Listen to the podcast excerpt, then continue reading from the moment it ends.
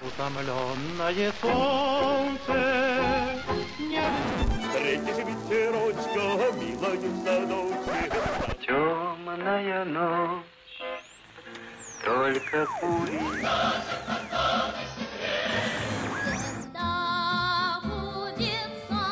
Надо, защищается блестяще.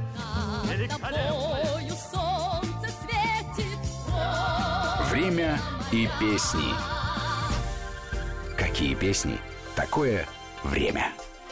Здравствуйте, уважаемые слушатели. В студии Вести ФМ Марат Сафаров и Гия Саралидзе. Это программа «Время и песни». Сегодня 1981 год. Приветствую, Гия. Итак, 81 год. По традиции какие-то события, которые остались у нас в памяти, либо как-то связаны с современностью, либо очень хорошо отражают то время, о котором мы говорим. В 1981 году очень много говорится о Польше, там политический кризис, э, и вот два события, которые связаны именно с этим. Папа Римский принимает официальную делегацию профсоюза «Солидарность» во главе с Лехом Валенсой – таким лидером профсоюзным. В то же время СССР предоставляет Польше отсрочку для выплаты долгов, увеличивает поставки в эту страну сырьевых материалов и потребительских товаров, что, кстати, тоже вызывает недовольство в народе. И когда спрашивают, допустим, что-то нет сливочного масла, говорят, все увезли в Польшу.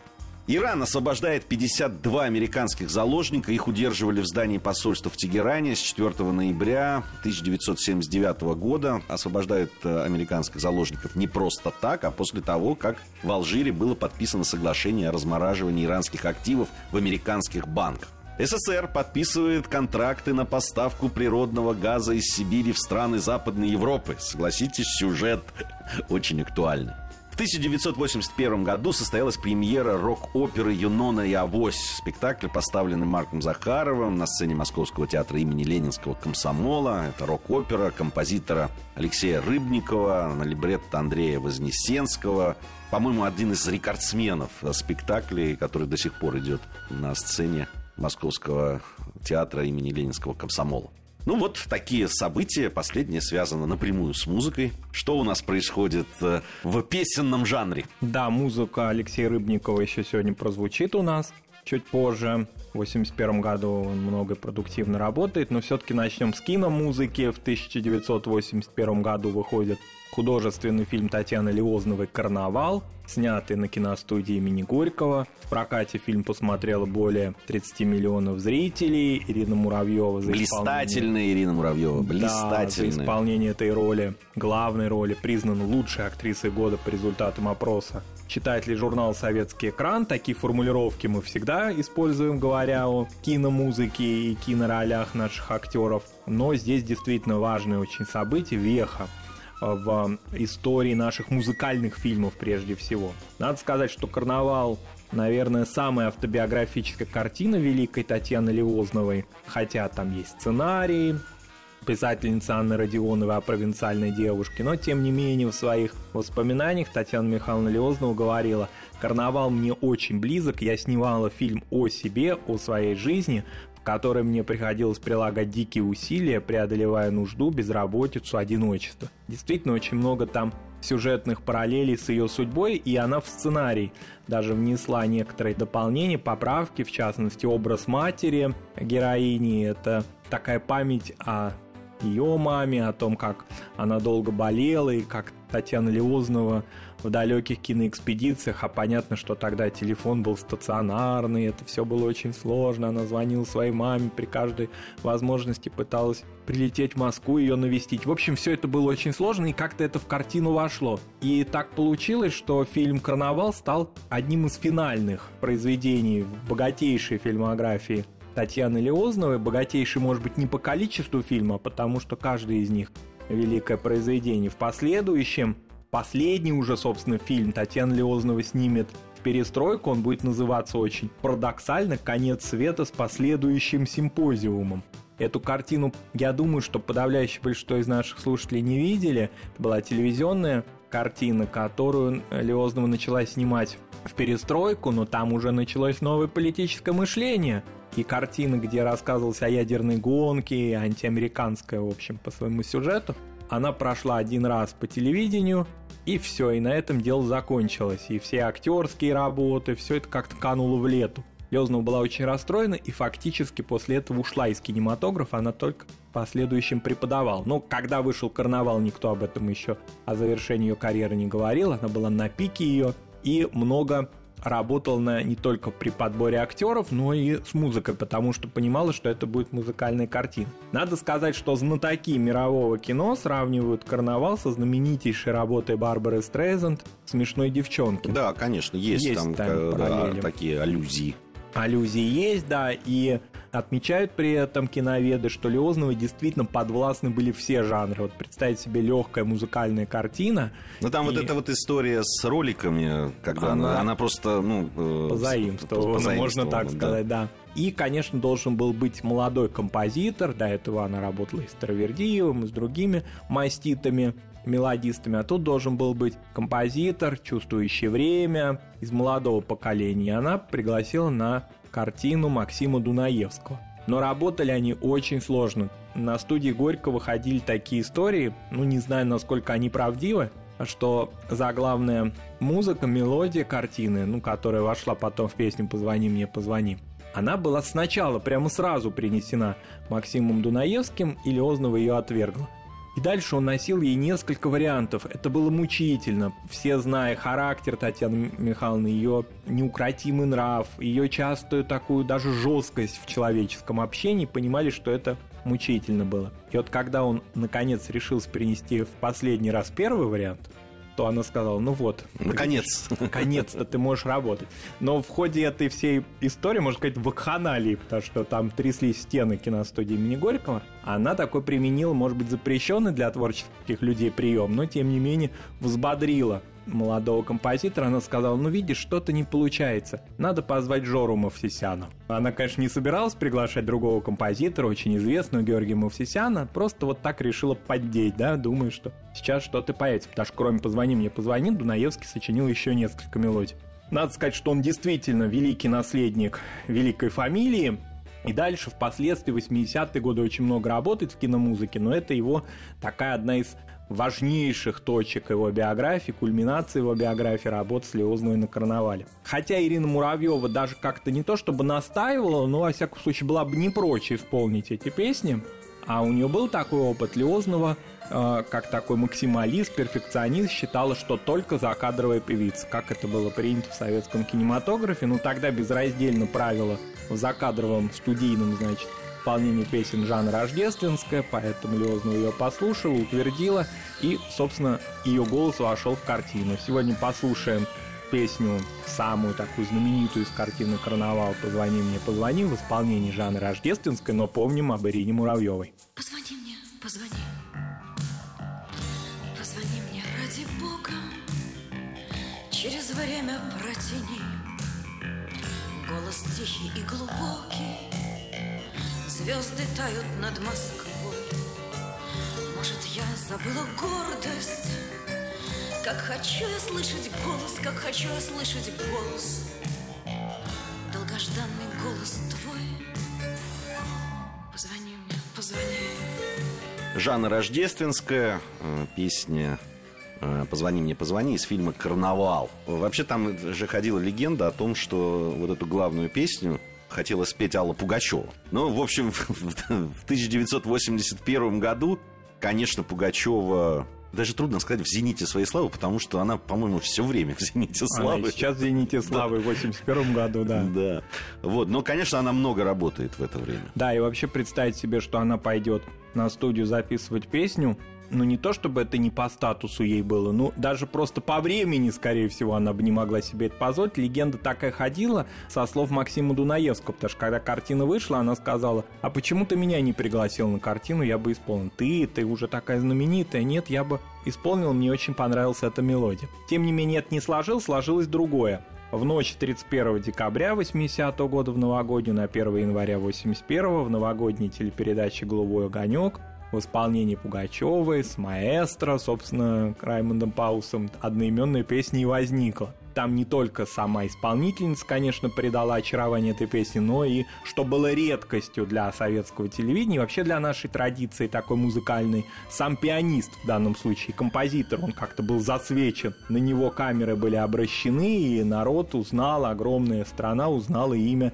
композитора Раймонда Паус, уже к тому времени в Латвии чрезвычайно популярного и в джазовом, в эстрадном жанрах, но тем не менее такая всесоюзная Там же слава. стихи еще Ильи Резникова. Ильи Резника, да. и Это вот вообще такое трио такое Трио. творческое, великое, чего уж там говорить на советской эстраде. Да, и оно началось, собственно, с этой песни, потом появились и старинные часы, и возвращение, и такая комическая песня «Делу время» и много чего другого. Но все-таки именно с этого. А 81 год очень важный в карьере Аллы Пугачевой.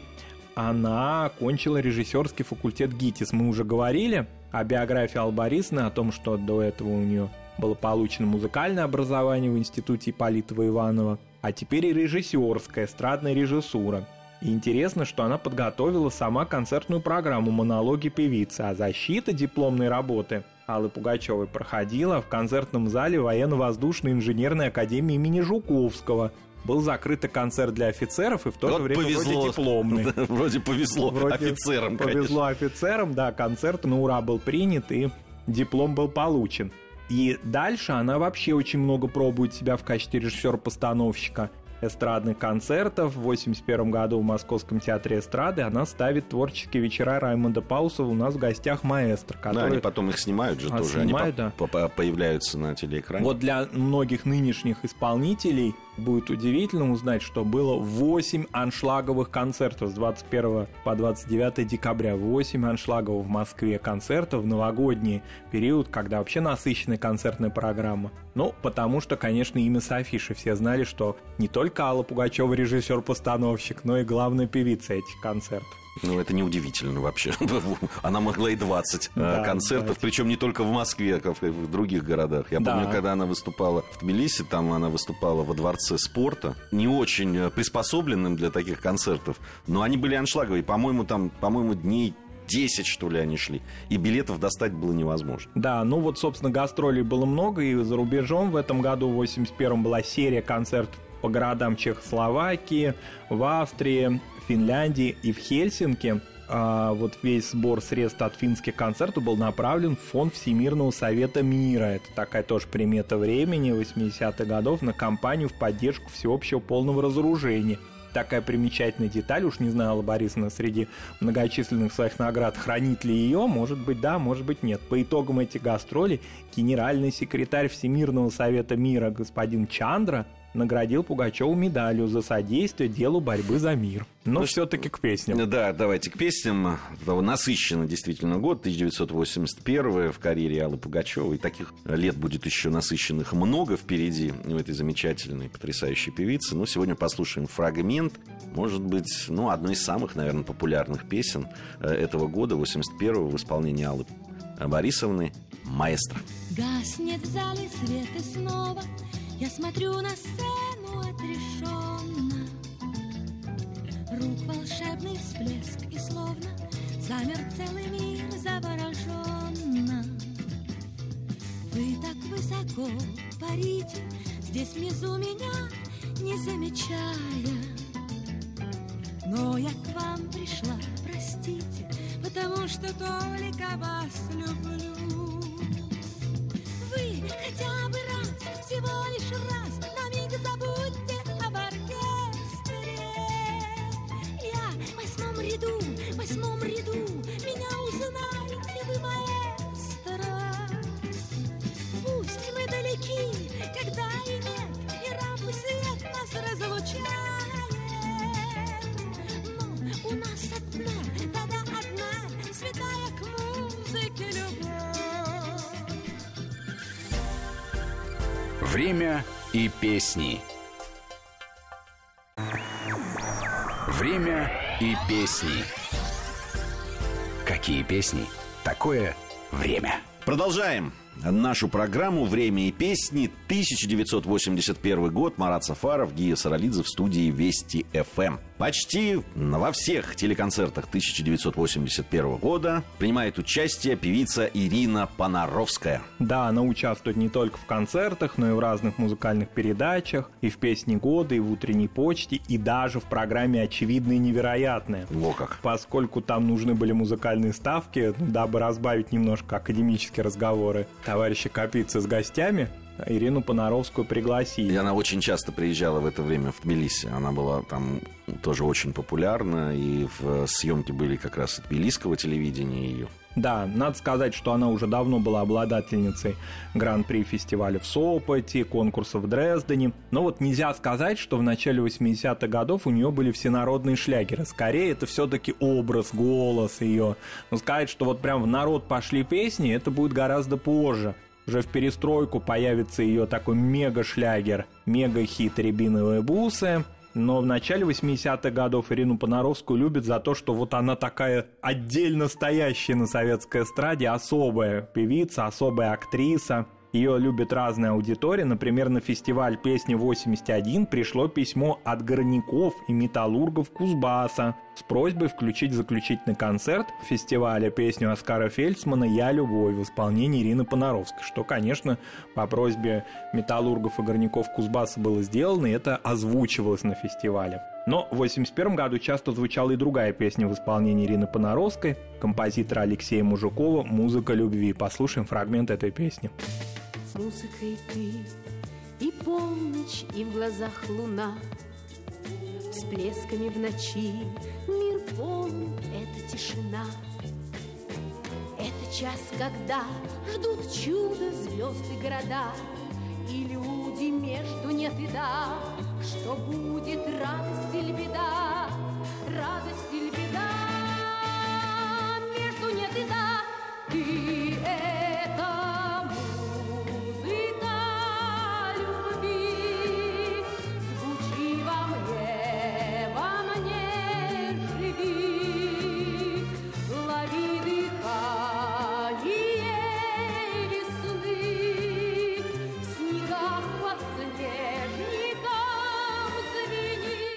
Понаровская. Музыка любви. В начале 80-х на советской эстраде а, продолжилась традиция активного участия артистов из союзных республик. Мы уже рассказывали и о Софии Ротару, и о Розе Рымбаевой, э, да, Як Йола, Теннис Мяги, Ренат Ибрагимов. Позднее появляются Тамара Гверцтели, Анна Вески. Обычно они начинали с эстрадной обработки, естественно, этнической музыки. Не всегда, но бывало такое. Конечно, была фантастическая, потрясающая женщина Нани Брегвадзе. Совсем недавно на одном из центральных каналов рассказывали о грузинской эстрадной музыке, и там Нани Брегвадзе, конечно, была одной из центральных фигур. Она в потрясающей форме, прекрасно поет. У нее чудесная, конечно, внучка, фантастической красоты. Сейчас она оперная певица, э, учится, по-моему, в Соединенных Штатах Америки. И когда они поют втроем, э, Нани Брегвадзе, ее дочь и внучка, это, конечно, невероятное И зрелище. несмотря на то, что да, они молодые певицы, ее дочь и внучка, тем не менее, все равно королева Нани Георгиевна, это ощущается ее стиль, ее сценическое мастерство прежде всего. Так вот, когда мы говорили и будем говорить о национальных, так скажем, да, исполнителей из союзных республик, они вот все-таки приходили со своим репертуаром, со своей музыкой, иногда со своим языком, а вот с Нани Бригвадзе произошел парадокс. Будучи грузинской певицей, она возродила интерес к русскому городскому романсу, который уже затух к тому времени. Ну, помнили, что была когда-то Изабелла Юрьева. Некоторые даже не знали, что она еще жива к тому времени была. Была когда-то соотечественница Нани Бригвадзе Тамара Церетели, но все это такая была архаика, что, в общем, даже представить себе невозможно, чтобы это было можно вынести на эстрадную площадку. Тем не менее, ей это удалось. Конечно, здесь и корни, я думаю, Гей, вы со мной согласитесь, ее знание тифлисского городского романса. Дело в том, всего. что вообще русский романс был очень популярен в Тбилиси. Причем не только в 60-е, но и в 40-е, и в 50-е. А по сути дела, он даже... Это, этот интерес шел еще с дореволюционных времен. И тесно переплетался с грузинским Совершенно романсом. верно, да. А- Там очень э, похожая мелодика. Да, и, э, в общем-то, это вот ее огромная заслуга, и сейчас в концертах Нани Бригвадзе исполняет романсы, она их очень любит. А не любит она песню, которая, напротив, полюбилась всесоюзной аудитории, конечно, все понимают, что речь идет о песне композитора Алексея Кимяна «Снегопад». Насчет не любит, я в это, э, этому был свидетель, был на концерте, уже он подходил к концу, и из зала такие начались ну, я бы сказал, крики. «Снегопад!» люди кричали. Нани Георгиевна делала вид, что она не слышит. Но она же царица, госпожа, в общем, она делает вид, что не слышит. Но ее, в общем, как говорится, такой сленговый слово достали этой песни, и она сказала «Снегопада не будет». И, значит, все так разочаровались, и она, значит, зарядила несколько грузинских песен, пять или шесть. Ну, все не то чтобы разочарованные ушли, но как будто бы это ее визитная карточка. Действительно, у многих артистов есть такие песни, которые настолько уже прикрепляются к их имиджу и образу, что они сами устают от этого. И мы много примеров приводили, и много будем приводить. Но, тем не менее, 81 год, Нани Бригвадзе, ее даже, я бы сказал, клип в аэропорту снятый, где она в шубе, поет эту замечательную песню, поэтому будет грехом не послушать. И многие те, кто хотели тогда на концерте, наконец услышат голос «Снегопад» Алексея Кимяна в исполнении Нани Бригвадзе.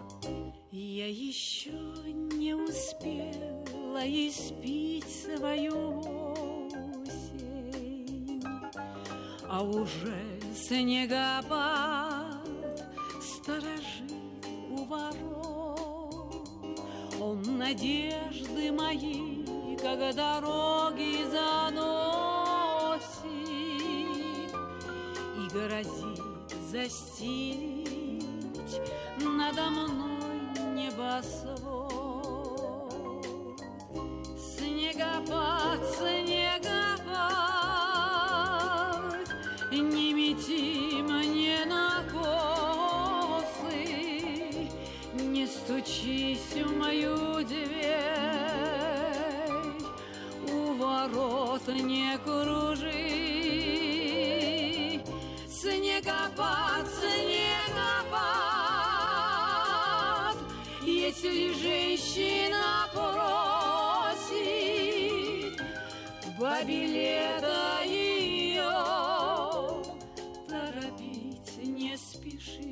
Снегопад.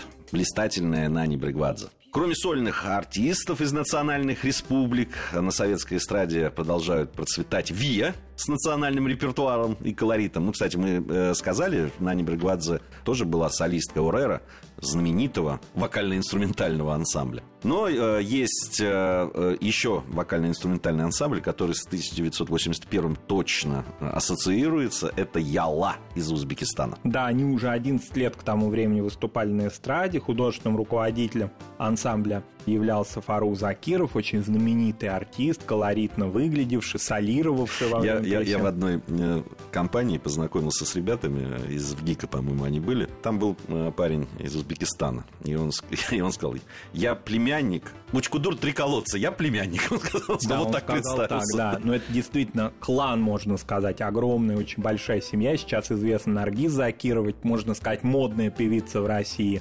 Это племянница Фарух Закирова. Это большая-большая такая творческая семья из Узбекистана. В 80-м году ансамбль ожидал такой очень важный творческий успех, сочиненный Фарухом Закировым на стихи Юрия. Вот эта песня как раз «Учкудук. Три колодца». А к 1981 году ансамбль обрел новый шлягер. Дело в том, что кинорежиссер старшего поколения Илья Фрес снял картину «Вам и не снилось» и пригласил Ирину Отиеву петь одну из заглавных песен, очень сложную. Вот мы говорили об Алексее Рыбникове в начале, вот это его песня на переводные стихи индийского поэта Тагора «Последняя поэма». Все сложилось, в картину вошел голос Ирины Отиевой, а потом песня года. И вроде как молодая певица, еще студентка Гнесинского института, ну что-то как-то не утвердило ее телевизионное руководство. И позвали ансамбль Ялла. И Ялла последнюю поэму исполнили в этом телевизионном концерте и, конечно, еще больше прославились. А с Учкудуком там такая история, ведь Учкудук был закрытый город, он был не нанесен на карты. А об этом не знал Юрий Энтин, и он сочинил вот это стихотворение. И дальше прямо там, в Новоийской области, они дали концерт. Без худсовета, без всего. В клубе. Ну и вроде как-то и дальше Министерство культуры Узбекистана и все пошли навстречу. Эту песню утвердили, что называется постфактум. И она А город нанесли. город нанесли, да, конечно, на карты, и стало известно, что есть такой город Учкудук, что в переводе с узбекского есть три колодца. Но сегодня послушаем последнюю поэму в исполнении вокально-инструментального ансамбля «Яла», музыка Алексея Рыбникова, стихи Юрия Энтина.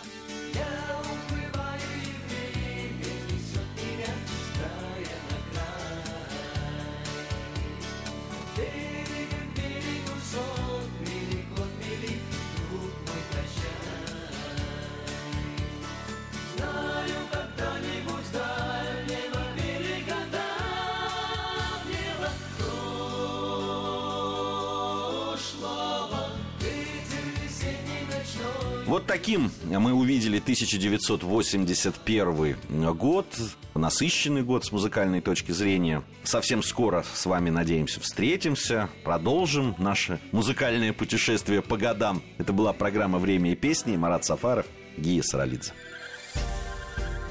Время и песни.